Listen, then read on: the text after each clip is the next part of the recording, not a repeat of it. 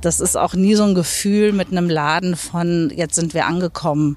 Also um das frisch zu halten und lebendig und dass es nicht staubig wird, ist es ein permanentes, ja, immer wieder auf Messen gehen, reisen, sich neue Sachen ausdenken. Und das ist natürlich auch der Spaßteil gleichzeitig, dass wir immer wieder kreativ sind und was Neues machen. Aber es ist auch eine Herausforderung. Das sagt Sarah Britti Henseler, die Inhaberin des Schokoladenladens Götterspeise im Glockenbachviertel. Als Henseler vor mehr als 20 Jahren die Räume in der Jahnstraße übernahm, musste sie dort noch eine Weile Gemüse verkaufen. Ihren Traum, Pralinen und edle Schokoladen anzubieten, hat Henseler erst nach und nach verwirklichen können. Inzwischen ist die Götterspeise als Fundgrube für Genussgeschenke und als Treffpunkt im Viertel nicht mehr wegzudenken. In der nächsten halben Stunde erzählt die Ladenbesitzerin von ihrer Kindheit in Indien, woher die beste Schokolade kommt und was sie an München gut und weniger gut findet. Mein Name ist Sabine Buchwald. Viel Spaß beim Zuhören. Hallo Frau Henseler, guten Morgen. Hallo, grüß Sie. Wir stehen vor dem Laden Götterspeise in der Jahnstraße, den Sie seit 20 Jahren führen. Und wenn ich durchs Schaufenster schaue, dann sehe ich ganz viele bunte Sachen und äh, Schokolade, die bunt eingepackt ist. Eigentlich weiß man gar nicht sofort, um was es hier geht. Äh, ja, es überfordert auch manche Leute erstmal, weil es einfach vielfältig und bunt ist. Und äh, ja, aber wenn man dann drin steht, dann ist doch relativ schnell klar, es geht hauptsächlich um Genuss und um schöne Dinge. Ähm, ja, sehr vielfältige Dinge. Und um Schokolade. Ja, doch, Oder? das ist immer noch das Haupt, also der Hauptanteil. Genau. Mhm. Haben Sie sich mit diesem Laden einen Traum erfüllt? Auf jeden Fall. Also es war so ein, mehr so ein schleichender Traum. Ähm, ja, mit dem Gefühl irgendwann einen eigenen Laden haben zu wollen, wo ich selber den Rahmen kreiere ähm, etwas, was Bestand hat, was sich weiterentwickelt. Das war so die Grundidee. Und auch, ähm, ja, wo ich selber auch die Leute auswählen kann, mit denen ich zusammenarbeiten möchte und wo aber auch die unterschiedlichsten Leute herkommen. Also es war klar, ich wollte nicht einen Laden haben, wo nur eine spezielle Gruppe hinkommt, sondern etwas, was einfach alle auch anspricht. Mhm. Angefangen haben Sie ja nicht mit Schokolade, sondern mit Gemüse. Richtig, ich, wie ich den Laden gefunden habe, also ich wohne auch um die Ecke und eine Nachbarin hat gewusst, dass ich einen Laden suche und dann hat sie gesagt, Mensch, um die Ecke, der Gemüseladen, äh, der Inhaber möchte aufhören, frag doch mal dort und die Bedingung war dann, um den Laden zu bekommen, ganz viele Dinge abzunehmen, die eben ein Gemüseladen hat. Also begehbare Kühlzelle und Gestelle und Wagen etc. Und äh, da der Laden in zwei Hälften aufgeteilt war, war dann die Idee, in der einen Hälfte mache ich das Experiment, eine Schokolaterie mit Kaffee. Und in der zweiten Hälfte wird der Gemüseladen weiterlaufen gelassen, was wir dann gemacht haben. Und seit wann gibt es kein Gemüse mehr? Oh, das ging dann, also ich habe zwei Jahre lang tatsächlich dann den Gemüseladen noch mhm. gehabt mhm. und nach zwei Jahren war aber klar, das Experiment mit einem Schokoladenladen, der anders ist, hat funktioniert. Ähm, ist, alles ist aus allen Nähten geplatzt und wir brauchten einfach dafür mehr Platz. Und ich habe das mit dem Gemüse tatsächlich geliebt, was ich nie gedacht hätte, aber es war einfach ähm, so arbeitsintensiv und so früh. Morgens ging es los um 4 Uhr, Großmarkthalle und mhm. alles, was da so dranhängt, dass ich äh, dann das doch nicht so schweren Herzens aufgegeben mhm. habe. Das ist mit Schokolade überschaubarer wahrscheinlich. Ne? Ja, es ist auf jeden Fall, muss man nicht um 4 Uhr morgens ja. aufstehen. Und ähm, ja, es ist doch auch noch etwas, ähm, ja, die Leute sind dankbarer auf eine Art mit der Schokolade, freuen sich noch mehr, als sie, wenn sie Brokkoli einkaufen. Verstehe, obwohl es vielleicht ein bisschen gesünder wäre. Auf jeden Fall, wobei Schokolade nicht immer ungesund sein muss. Ah, damit äh, sind wir ja schon bei einem ganz anderen Thema. Jetzt würde ich aber mal vorschlagen, dass wir loslaufen. Wir haben uns eine kleine Route überlegt durchs Viertel. Wir fahren also nicht mit dem Bus oder mit der Tram, sondern wir gehen zu Fuß, weil es Ihnen besser entspricht. Sie haben mir erzählt, dass Sie fast nie mit dem mit öffentlichen Verkehrsmitteln fahren. Ja, genau. Ich bin hauptsächlich äh, mit dem Fahrrad unterwegs oder eben spazieren gehen. Okay, also wir laufen jetzt die Jahnstraße entlang Richtung Südfriedhof. Südfriedhof, genau. Mhm. Und ähm, ja, schauen wir mal, was wir alles sehen. Sie sind ja schon sehr lange in dem Viertel. Wie hat sich denn das Viertel verändert? Ja, es ist natürlich äh, wahnsinnig viel ausgebaut worden. Jeder Dachstuhl oder fast jeder Dachstuhl, jeder Hinterhof äh, ist verdichtet worden. Äh, es ist auf jeden Fall wesentlich voller geworden, also wie die ganze Stadt. Und das macht sich schon in so einem Viertel natürlich sehr bemerkbar. Es ist auf jeden Fall äh, wohlhabender geworden, also auch von den Leuten, die hier wohnen. Ja, es hat sich, es hat sich einfach stark verdichtet. Apropos wohlhabend, wenn man zu Ihnen in den Laden schaut, kauft man ja nicht wirklich Marken, die ganz billig sind. Also 100 Gramm, 1 Euro, das gibt es, glaube ich, eher nicht bei Ihnen. Nein. Nein. Das heißt, es muss Kunden geben, die auf Qualität achten. Ja, auf jeden Fall. Also es sind sehr besondere Sachen. Es sind hauptsächlich kleine Firmen, kleine Schokolatiers, die einfach ähm, ja, mit sehr hochwertigen Produkten arbeiten. Viel ist natürlich Fair Trade und Bio. Ähm, ja, das ist tatsächlich auch ein kleiner Luxus, aber sehr viele Leute, auch die jetzt nicht ähm, wohlhabend sind, wissen das zu schätzen, weil sie immer wissen, bei uns bekommen sie wirklich was Besonderes, ein besonderes Geschenk oder eben ein, etwas Besonderes auch für sich selber. Es ist mehr so was, sich auch was zu gönnen, ähm, würde ich sagen. Und wir haben wirklich die ganze Bandbreite an Leuten, die zu uns kommen. Also von den Kindern aus dem Viertel. Ähm, die dann auch für ein paar Cent schon was bekommen? So ja, wie früher? Also, ja, es ist so ab 50 Cent, mhm. genau. Dann gibt es Bonbons und dann aber eben auch ja, ähm, die Architekten, die irgendwie aus dem Architekturbüro um die Ecke kommen, die Leute aus den Agenturen, die mittags einen Espresso trinken und dann aber auch ja, die, ähm, die Damen vom Tegernsee, die dann einmal im Monat zum Friseur gehen und dann einkaufen bei uns. Also es gibt so alles. Und okay. ähm, das ist ja auch, was den Laden ausmacht. Sie haben ja auch vor kurzem erweitert. Das heißt, es gibt jetzt wirklich ein Café dazu. Genau, genau. Also eines unserer größten Probleme war vorher, dass wir wirklich Platzmangel hatten. Und äh, jetzt vor zwei Jahren gab es eben die Möglichkeit, den Nachbarladen noch mit dazu zu nehmen. Und wir haben durchgebrochen und haben jetzt einfach mehr Plätze, haben auch eine Gästetoilette nach vielen Jahren. Und ja, haben einfach mehr Möglichkeiten, haben auch eine Küche, machen jetzt noch viel mehr selber. Man kann auch Mittag essen bei uns und Stellen ja. Sie denn auch selbst Schokolade her? Nein, selber Schokolade stellen wir nicht her. Wir bekommen die Schokoladen von sieben, acht verschiedenen Chocolatiers, die das einfach richtig gut können. Aus welchem Land kommt denn die beste Schokolade? Hm, kann man jetzt gar nicht so sagen. Also die Schokolade an sich kommt natürlich ähm, ja, aus, aus dem Äquatorraum, also hauptsächlich Südamerika. Aber die Franzosen können es schon sehr, sehr gut. Also die machen sehr gute Schokolade und die Italiener auch. Das heißt, die Bohnen kommen übers Meer. Wohin? Wo wird es verarbeitet? Das wird dann meist bei den jeweiligen Chocolatiers verarbeitet oder bei größeren Firmen, die die Schokolade erstmal verarbeiten, sodass sie dann eben zu gegossen werden kann und dann weiterverarbeitet wird. Ist es denn so, dass die Bohnen an den großen Häfen ankommen, in Rotterdam, Amsterdam und dann Richtig. Richtung Frankreich oder die Schweiz wahrscheinlich auch, Belgien? Belgien macht werden? viel. Ähm, also meistens kommt sie erstmal zu Röstern, die einfach wirklich ähm, viel Erfahrung haben äh, mit dem Rösten von Bohnen. Und dann wird sie eben weiterverarbeitet. Woher kommt Ihre Lieblingsschokolade? Haben Sie denn eine?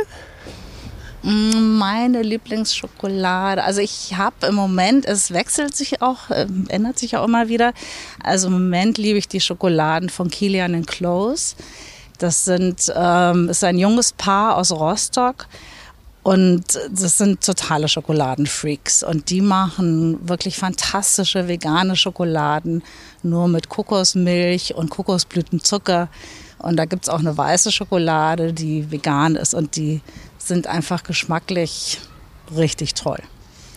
Ist denn vegane Schokolade so richtig im Trend jetzt? Wird Ja. das sehr nachgefragt? Ja, doch, wird viel nachgefragt. Ähm, also alles, was vegan ist, auch vegane Kuchen, glutenfrei. Das ist auf jeden Fall ein Thema. Aber schon auch ein Thema des Glockenbachviertels wahrscheinlich. Bestimmt. Oder? Bestimmt. Aber also das ist jetzt ein Vorurteil, das ist gemein, das so zu sagen. Wahrscheinlich, aber naja. Ja, es ist natürlich auch, dass es, äh, dass es ein Bewusstsein dafür gibt. Und Ja. ähm, ja. Ja, wir haben ja vorhin auch schon, oder Sie haben vorhin schon das Begriff Genuss erwähnt. Bei Schokolade geht es um Genuss und sich selbst was gönnen. Auf jeden Fall. Ähm, in Ihrem Laden gibt es ja auch Wein, habe ich gesehen. genau. Das gehört damit dazu. Würden Sie denn Wein und Schokolade empfehlen? Auf jeden Fall. Oder Schokolade und Bier auch? Weiß nicht. Ich glaube, zu Bier, ja, kann man schon auch machen, aber Wein passt einfach ähm, aus dem Grund auch sehr gut, weil das eben auch so viele verschiedene Aromen hat. Und die Struktur von Wein und Schokolade in Kombination, ja, also wir haben, bieten auch Genussabende an, bei denen man eben Schokolade verkostet. Da machen wir so eine Reise durch die Welt der Schokolade, angefangen von der ganzen Kakaobohne und dann über die verschiedenen äh, Anbaugebiete auch von Schokolade, wo man tatsächlich auch Unterschiede schmecken kann. Und dann bis hin zu weißer Schokolade oder auch einfach Spaßschokolade mit Knallbrause. Und dann in Kombination mit entsprechenden Weinen. Und ähm, ja, also es ist auf jeden Fall sehr spannend. Wir sind noch nicht auf die Idee gekommen, das mit Bier zu kombinieren. Habe ich in Belgien erlebt. Ah, Deshalb ja. frage ich. ähm, weil Sie gerade Spaßschokolade mit Knallbrause erwähnt haben, ist das nicht nur eher was für Kinder? Mm, Es gibt ja auch große Kinder. Ja, es gibt auch große Kinder, das stimmt. Ja. Ähm, bevorzugen Sie dunkle oder eher helle Schokolade? Ähm, also ich mag tatsächlich auch gerne, wenn es süß ist. Also ich mag gerne auch helle Schokolade, ähm, wenn die schön cremig ist und einen tollen Schmelz hat. Und es gibt aber auch äh, Situationen, zum Beispiel bei so einem kräftigen Rotwein, ähm, wo ich es einfach toll finde, wenn die Schokolade so ganz pur schmeckt und dunkel ist. Und vor allem isst man dann auch weniger. Wie ist es denn, einen Laden zu haben, in dem man einfach nur zugreifen kann? Aber es ist schon eine Herausforderung. Also ich könnte tatsächlich auch nach all den Jahren jeden Tag zwei Stück Kuchen essen und ständig Schokolade. Und es ist natürlich auch ähm, ein bisschen eine Frage der Disziplin. Und, ähm, und ich tue es aber auch öfters. Das heißt zugreifen. Zugreifen, Ja. auf jeden Fall, ja, ja.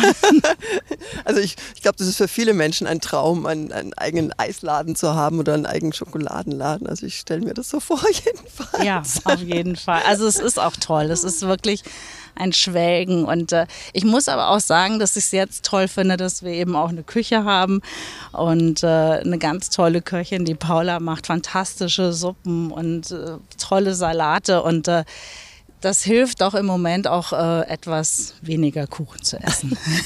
Muss man denn als Unternehmerin über all die Zeit, also diese 20 Jahre, immer wieder was Neues bieten, sich was Neues einfallen lassen, um zu überleben?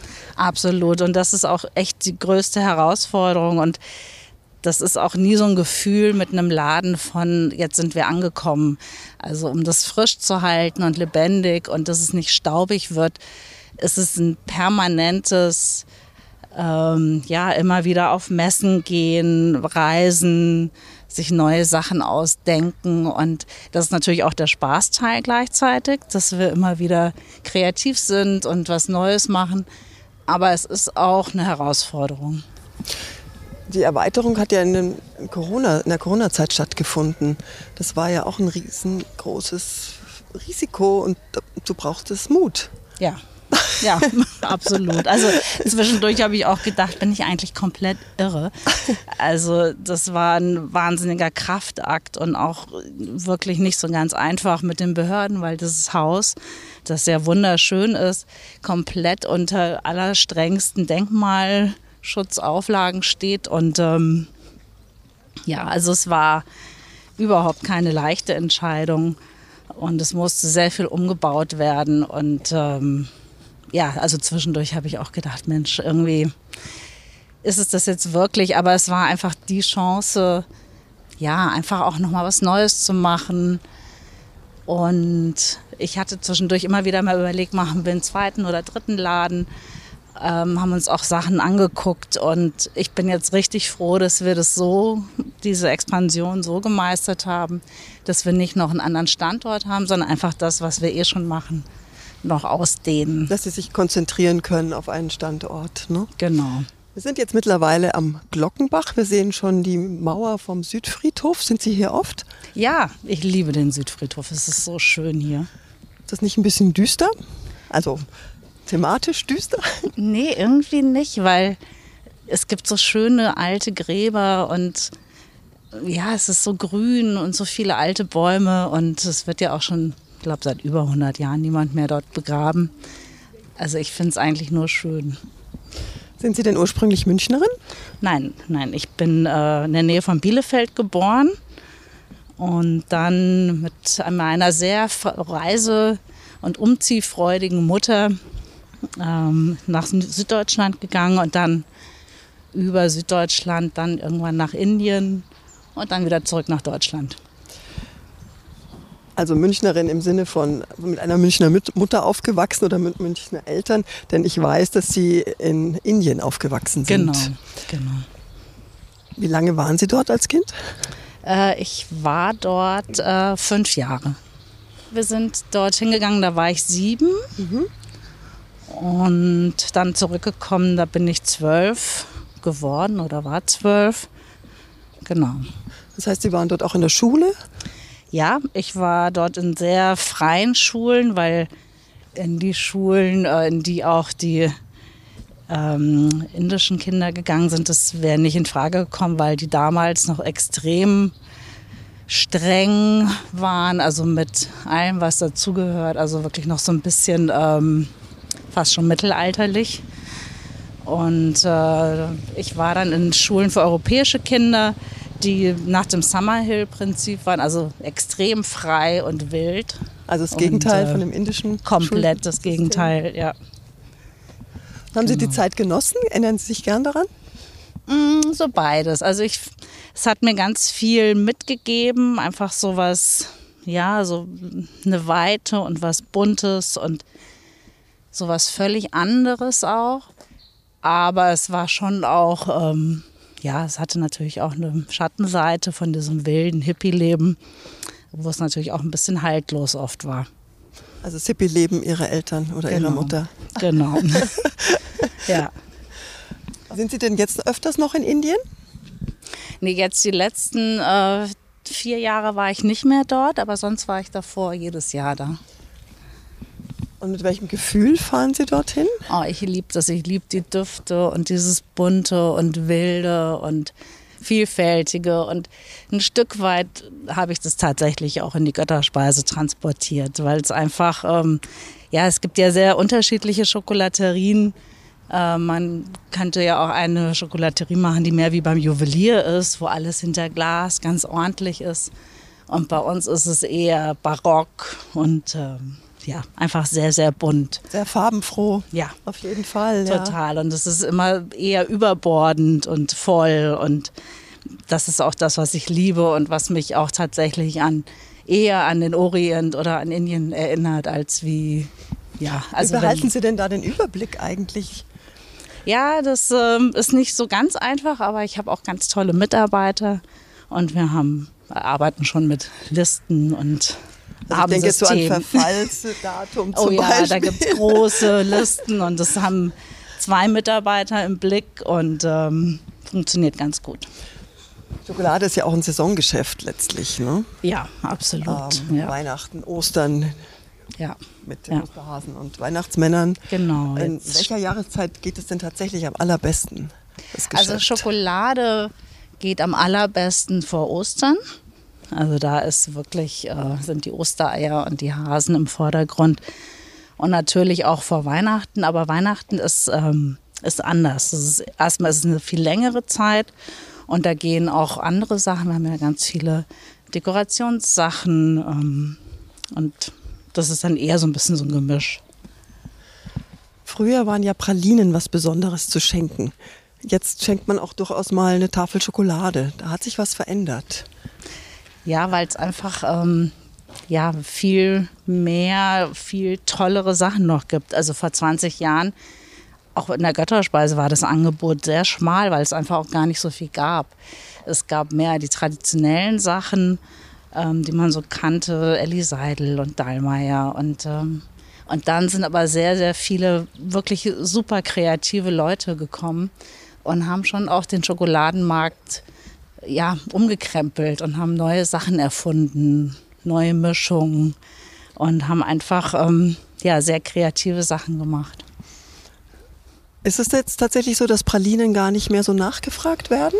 Nee. Handgemachte Pralinen sind ja auch noch ein bisschen teurer als eine Tafel. Nee, wir, also wir haben Nee, das kann ich nicht sagen. Also mhm. die Pralinen bei uns, das ist schon so das Herzstück. Ah, okay, dann doch. Doch, doch, ja. das schon. Was kosten denn 100 Gramm? Äh, 100 Gramm kosten 9,90 Euro. Und die sind handgemacht? Ja. Und die Tafeln, was kosten die so im Schnitt? Mm, die fangen so bei 3 Euro an und bis zu 8 Euro. 100 Gramm oder 80 Gramm? Ja, das ist äh, auch 50 Gramm. Auch 50 Gramm. Ja. Das finde ich immer so ein bisschen verwirrend. Man ist ja mhm. eigentlich gewohnt, dass eine Tafel 100 Gramm sind. Ja, richtig. Das hat sich jetzt in den letzten Jahren so verändert. Warum ist das so? Ich glaube, das ist einfach, weil natürlich, äh, wenn das so eine hochwertige Schokolade ist, so eine Kakaobohne, die es einfach auch nicht so viel gibt, die kein Massenprodukt ist, äh, wenn man da jetzt 100 Gramm in die Tafel machen würde, dann würde sie eben 10 Euro kosten und ähm, dann wird es, glaube ich, auch etwas schwieriger, sie zu verkaufen. Das stehe ich schon, ja. also es ist doch wirklich dann auch so ein kleiner Genuss und ähm, genau, dann sind es eben 4 Euro. Haben Sie manchmal Euro. das Gefühl, es sollte jetzt nicht mehr hochpreisiger werden? Jetzt ist ein Limit erreicht?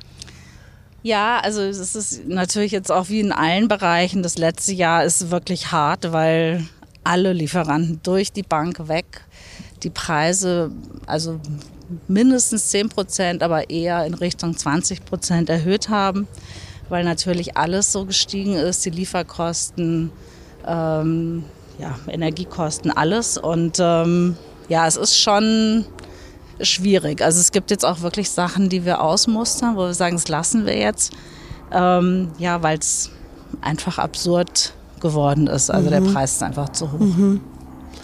Merken Sie denn, dass die Leute ein bisschen weniger Geld in Portemonnaie haben?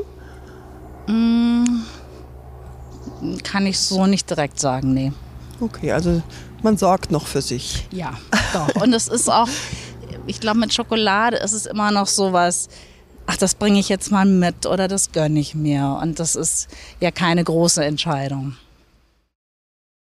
Jetzt sind wir mitten im Friedhof, im Südfriedhof an der Mauer gibt es einen Ort hier, den Sie ganz besonders gerne mögen? Oder ein Grab, das Sie gerne besuchen? Ja, und zwar gibt es drüben im anderen Teil gibt es eins, da hat äh, ein Engel immer eine Blume in der Hand und meist tut jemand die mit frischen Blumen bestücken. Genau. Sie auch manchmal? Nee, ich tatsächlich noch nicht. Ich habe es immer nur angeschaut und genossen. Als Sie vor 20 Jahren den Laden angefangen haben, gab es ja auch den Film Schokolade mit Johnny Depp und Juliette Binoche. Hat er Sie inspiriert damals? Auf jeden Fall. Ein wahnsinnig süßer Film und äh, der hat, glaube ich, auch so ein bisschen die Türen geöffnet für die Idee, dass Schokolade ein bisschen mehr sein kann als wie die herkömmliche im Supermarkt. Könnte ich mir auch vorstellen, ja, auf jeden Fall. Ähm, das war ja dann ein ziemlicher Hype auch, mhm. aber er hält an offensichtlich. Ja, es ist. also glaub, nicht der Hype, aber der, nee, der Trend. Ja, ich glaube, dass, ähm, dass sich einfach auch das Bewusstsein dafür geändert hat, dass ähm, ja, dass eben richtig tolle Schokoladenprodukte anders sind als wie das, was das Massenprodukt ist. Und ähm, ja, dass es auch so ein Moment ja, des Innehaltens und der Freude ist. Sind Sie denn jemand, der ganz bewusst sich ernährt? Also ganz bewusst vielleicht nicht, aber schon, ich achte schon drauf. Mhm. Ja. Also auch durch den Gemüseladen? Ja, das war vorher schon. Also meine Mutter hat ganz furchtbar makrobiotisch gekocht und da fing es schon an und ja. Die Hippie-Mutter, ja. die noch am Leben ist. Ja, die ist noch am ja. Leben, auf jeden Haben Fall. Sie ein gutes Verhältnis? Ähm, ja, so okay. Sie haben auch eine Tochter. Genau, ich habe eine Tochter, also, die ist 16. Hilft die manchmal im Laden aus? Ja, die äh, jobbt jetzt öfters auch im Laden und ist sehr interessiert und will aber auf gar keinen Fall einen Schokoladenladen machen. Die will ganz viel reisen und in die Welt. Sie kommen ja eigentlich auch aus einer anderen Branche ursprünglich. Wie hat sich das so entwickelt, jetzt diesen Laden zu haben? Ähm, also ein Grund war, dass ich einen eigenen Rahmen haben wollte. Also ich habe davor ganz viele Veranstaltungen organisiert. Ähm, darauf hinzuarbeiten war immer extrem stressig und dann ist es nach drei Tagen alles wieder abgebaut worden und ich wollte einfach was machen, was Bestand hat, was sich weiterentwickelt und was lebendig ist und ähm, ja, so ist es dann irgendwann die Idee geboren, einen Laden zu haben und ja. Was braucht man denn dafür, wenn man einen Laden aufmachen möchte? Also Sie haben nicht BWL studiert? Nein. Nicht an? Nein. ja, also man muss schon rechnen können. Ja, man braucht Startkapital, das ich mir damals zusammengeliehen habe. Es gab tolle Freunde, die mir super vertraut haben und gesagt haben, ja klar, kein Thema. Ähm, ja, was braucht man? Man braucht Ideen, Mut, den Willen, auch ganz, ganz schrecklich viel zu arbeiten. Was heißt das? Ja, also. Wann fangen Ihre Tage an und hören auf? Also ich bin meistens um halb acht im Laden morgens. Und also im Moment, jetzt ist ja noch etwas weiter vor Ostern, da höre ich um meistens um fünf oder sechs auf, aber dann gibt es abends dann immer noch Sachen, die ich regeln muss, Dienstplan. Ja, und wenn, also vor Weihnachten, vor Ostern, also vor diesen Stoßzeiten, da ja, geht es natürlich noch früher los und hört auch abends später auf. Und dann eben sechs Tage die Woche. Immer mit so Samstag noch. Genau. Und jetzt eben auch die nächsten zwei Sonntage zum Beispiel dekorieren wir den Laden. Da räumen wir alles einmal um und es ist wie so ein kompletter Umbau. Und äh, ja, das sind auch lange Tage. Mhm, aber es macht Spaß. Es macht Richtig. Spaß, es ist toll mit den Leuten. Wie viele Mitarbeiter oh, haben Sie? Äh, 30. Aber nicht in Vollzeit?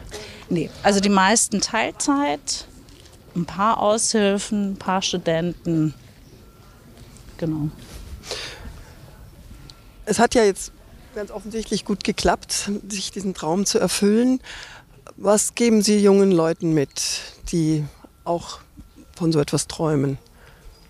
In einer teuren Stadt wie München. Ähm, also, wenn man davon träumt, dann ja, loslegen, machen, einfach anfangen. Und ab und zu ein Stück Schokolade essen. Auf jeden Fall den Humor nicht verlieren und zwischendurch auch entspannen und reisen und was anderes machen. Weil Aber bleibt denn dafür Zeit? Nicht. Ähm, doch, schon. Also sonst könnte ich das nicht machen, weil wir hatten einen Bäcker um die Ecke jahrelang und der, ähm, der ist nie weggefahren. Der hat immer nur einmal im Jahr drei Wochen seinen Laden zugemacht und hat immer gesagt, nee, ich kann das irgendwie, ich bin, also ich finde keine Leute, ich muss das immer alleine machen. Und da hatte ich das Gefühl, nee, das möchte ich nie. Also dann bin ich ja wie der Sklave oder der Gefangene meiner eigenen Kreation. Also Klar, es ist immer auch ein bisschen schwierig wegzukommen, aber ähm, nein, das ist sozusagen mein Lebenselixier, dass ich auch wegkomme. Also jetzt die nächste Reise geht nach Marrakesch und da freue ich mich auf oh. die ah. ganzen Inspirationen. Und wir besuchen auch einen Hersteller, der für uns äh, Produkte anfertigt. Welche Art? Das sind Keramikschalen, die wunderschön sind. Genau. Also es geht nicht nur um Schokolade immer. Nein. Was würden Sie sich denn für München wünschen? Wie sollte sich die Stadt ändern? Mm, ich denke, es ist einfach wahnsinnig wichtig für eine Stadt, dass es eine Subkultur gibt, dass es Freiräume gibt, dass es auch Orte gibt, die eben nicht super teuer sind, auch für junge Leute. Also natürlich ist die Götterspeise eher Luxus, aber wir haben auch immer noch Sachen, die man sich dort leisten kann. Und ich finde, das ist in allen Bereichen super wichtig. Und ja, dass es einfach, ähm, ja, dass es auch andere Sachen gibt, dass es ja hauptsächlich eben auch bezahlbaren Wohnraum gibt, bezahlbare Mieten auch für, für Ateliers, für Galerien, dass es eben nicht nur immer ums Geld geht und nicht nur darum, erfolgreich zu sein, sondern dass es eben auch, ja, auch für alle anderen Möglichkeiten gibt und ja, dass es nicht nur die Stadt der Reichen ist und alle anderen das Gefühl haben, sie schaffen es nicht oder hecheln dem hinterher. Bei manchen Leuten ist ja so ein Gefühl da, leider. Ja, und das ist, ich meine, ja, es, es gibt jetzt zum Beispiel ein Beispiel, der Glockenbach, also an dem ich auch wohne, direkt vorne, wo der Spielplatz ist. Der soll umgebaut werden, umgestaltet werden, äh, mit viel Widerstand von allen, die dort wohnen. Und eigentlich ist es wunderschön dort. Es ist grün, es ist alles bestens. Warum muss dort Geld investiert werden, wo es einfach vielen Leuten schlecht geht? Ähm, am Glockenbach selber gibt es mittlerweile ähm, drei, vier Zelte, wo ich denke, ja, warum müssen dort Leute kampieren, die wahrscheinlich keine Wohnung finden oder egal welche Umstände das jetzt sind, aber dass da nicht, ähm, also da sollte, finde ich, das Geld hinfließen, da einfach Dinge zu kreieren oder Wohnraum zu kreieren, anstatt jetzt ähm, mit viel Aufwand einen Platz umzugestalten, der eh schon schön ist. Fühlen Sie sich denn da manchmal ohnmächtig, wenn sowas passiert oder in Planung ist und man vielleicht als Bürger gar nicht so viel Einfluss haben kann? Mm, nee, weil wenn ich jetzt äh, wirklich was ändern wollen würde, dann könnte ich ja auch in die Politik gehen oder was machen. Aber das ist eben nicht mein Fokus. Ich kann ja nicht alles machen. Ja, verstehe. Ich habe ein Geschäft und ein Kind und äh, Freunde und eine Beziehung. Also da ist jetzt nicht mehr so viel Luft. Aber also wenn es mich wirklich total, total nerven würde, dann äh, finde ich, gibt es schon Möglichkeiten. Ja. Jetzt gehen wir wieder langsam zurück Richtung Götterspeise. Äh, eine Frage, die auf der Hand liegt eigentlich, habe ich noch nicht gestellt. Warum heißt der Laden so? Also es ist ein Wortspiel. Also Theobroma ist die botanische Bezeichnung für die Kakaobohne. Und Theobroma, wenn man das Wort wörtlich übersetzt, bedeutet die Speise der Götter. Und äh, genau, so sind wir auf Götterspeise gekommen. Also es ist wirklich im wahrsten Sinne die Speise der Götter, was wir anbieten. Jetzt sind wir bald wieder beim Laden. Warum ist das Glockenbachviertel das schönste Viertel Münchens? Also es ist einfach bunt, es gibt tolle verschiedene Läden. Ähm, es ist wirklich divers, also gerade die Hans-Sachs-Straße, es ist, ja, es gibt einfach alle möglichen Menschen, die das Viertel sehr besonders machen. Und jetzt dürfen natürlich alle schimpfen, die in Schwabing, Neuhausen oder ja, in Heidhausen leben. Das ist auch schön. Das war eine provokante Frage. uh, Britti Henseler, vielen Dank für das schöne Gespräch. Alles Gute. Sehr gerne. Und auf dass die Schokolade weiterhin gut schmeckt. Ja, unbedingt. Vielen Dank Ihnen. Das war Britti Sarah Henseler, Inhaberin des Schokoladenladens Götterspeise. Alle zwei Wochen erscheint eine neue Folge des Podcasts München persönlich. Die bereits erschienenen Folgen finden Sie auf sz.de-podcast. Vielen Dank für Ihr Interesse.